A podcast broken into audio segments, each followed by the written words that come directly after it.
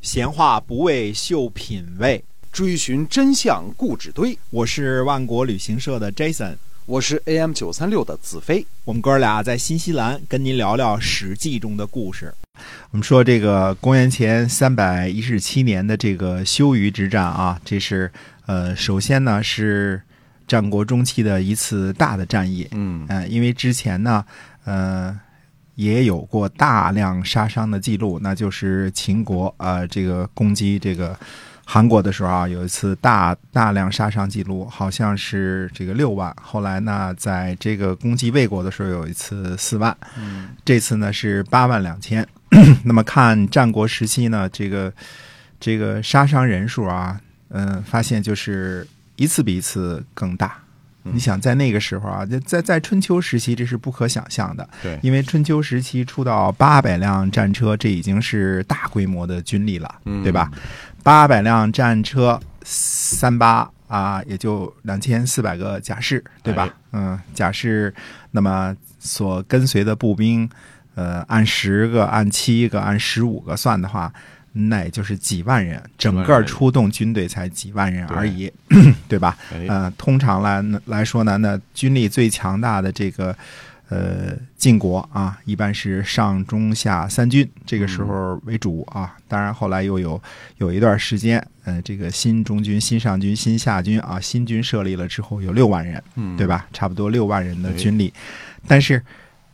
公元前三百一十七年的这个修鱼之战呢，韩赵魏联联军败于秦国，被斩首的就八万两千人，嗯被杀死的就八万两千人。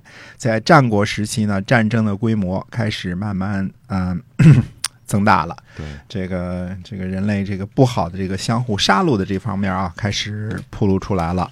哎那么嗯破坏性越来越大啊了。对的。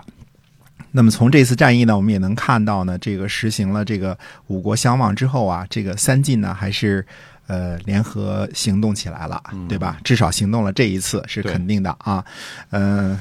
因为之前三晋之间互相也掐，对吧？嗯这个韩赵魏之间也掐，跟然后跟齐国掐，跟这个楚国掐，再跟秦国掐，相互之间战国就是混战啊，混这战个啊呃转着圈儿的打。那么这次呢，三晋联合了一次，只不过很可惜呢，现在秦国的实力呢，呃，实在是太强大了，三晋呢绝对不是对手了。那么要说韩赵魏联合起来，实际上它的这个国土面积比春秋时期晋国的实力还是要强大一些的，对吧？因为后来韩国把郑国的地盘儿也给吞并了，哎 对吧？那呃，在这个这个春秋时期的时候，晋国打秦国基本上是一打一个准儿，嗯就绝大多数时期啊，当然偶尔这个秦国也战胜一次啊，但是绝大部分时期这个晋国都是呃打的这个秦国就就。抬不起头来，有的时候一直打到什么泾水啊，一直打到这个很深入的地方啊。这个，呃，通常通常秦国都不是个儿啊，嗯除了秦穆公的时候雄起过一下啊，这个还算不错以外，但是其他的时候都不怎么样。整个春秋时期都是基本上啊，晋国压着秦国打。那么到了现在呢，你说战国时期了，这个这个三晋现在啊联合起来啊，联合起来之后，国土面积也大了，人数也众多了，但是打不过秦国了。呃，特别是呢。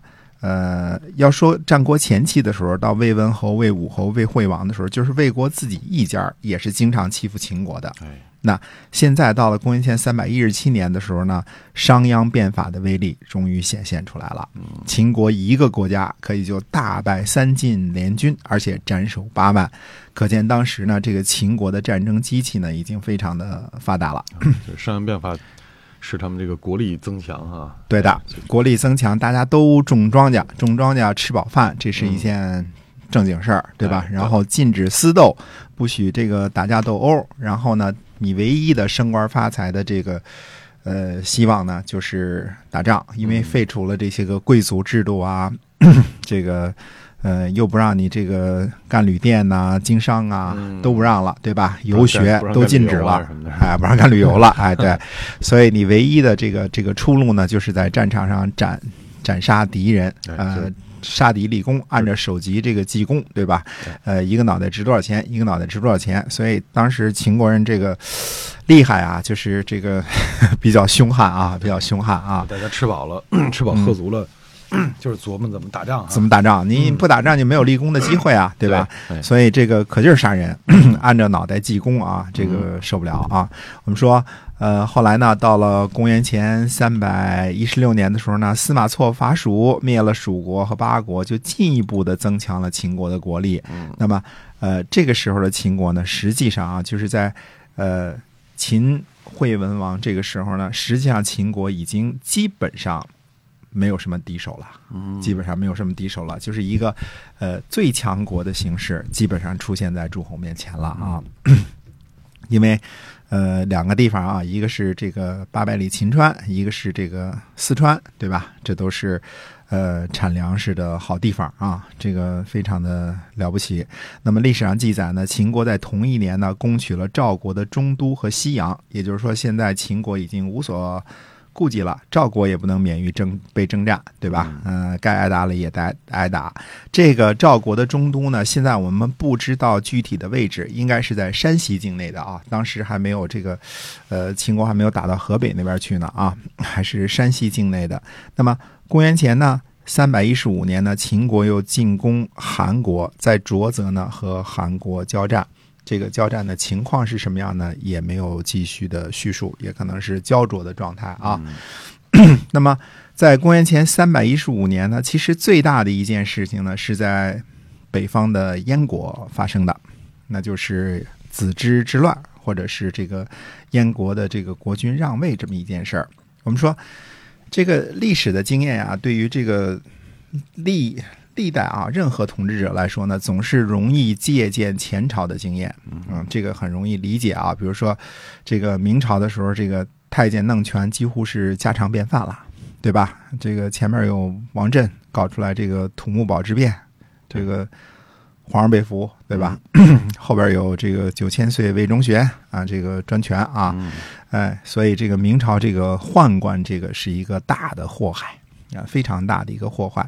要说明朝就亡在这个魏忠贤手里呢，好像这样说也不算太过分，对吧？因为他把国家给抖了空了嘛，对吧？哎 那么，所以到了清朝的时候呢，这个皇家对于太监的管理就非常非常的严厉了，对吧？太监私自出京就直接就杀头了，对吧？直接掉脑袋了。尽管我们说清朝后期呢，这方面也有点放松了，还出了类似这个李莲英这样的大太监，但是总体而言呢，中清一朝呢，太监专权的事情是很少见的。啊、几乎无啊，可以说几乎无啊。李莲英呢，这个收受贿赂、积敛钱财是有的，但是乱政则未必啊，毕竟。嗯不是李莲英说了算啊对，这个还是慈禧太后说了算啊。那么，这个可见呢，这个清朝就很好的汲取了这个前朝、明朝的这个教训，对吧？这样的例子呢，我们这个数不胜数啊。这个比如说，这个有了唐的这个藩镇割据，那么后来就有宋的这个呃文官制度，嗯对吧？所以宋的军力就不强了， 对吧？以至于是一个呃偏安的朝廷了。它总之呢，都是从前朝呢汲取一些个教训，前朝做的不好的，我们现在就好好做，对吧？这个嗯、呃集会游行，嗯，是这个让前朝被颠覆的一个原因，那我们哎就不让它集会游行，没错类似这种意思啊。大家嗯汲取的这个教训是很很。很这个什么的，很简单的一个教训啊。哎但是我们偏偏在燕国就发生了一件呢，呃，这个跟当时的历史潮流非常的不一样的这么一件事情。嗯呃嗯，子之之乱啊，那到底是，呃，这是怎么回事呢？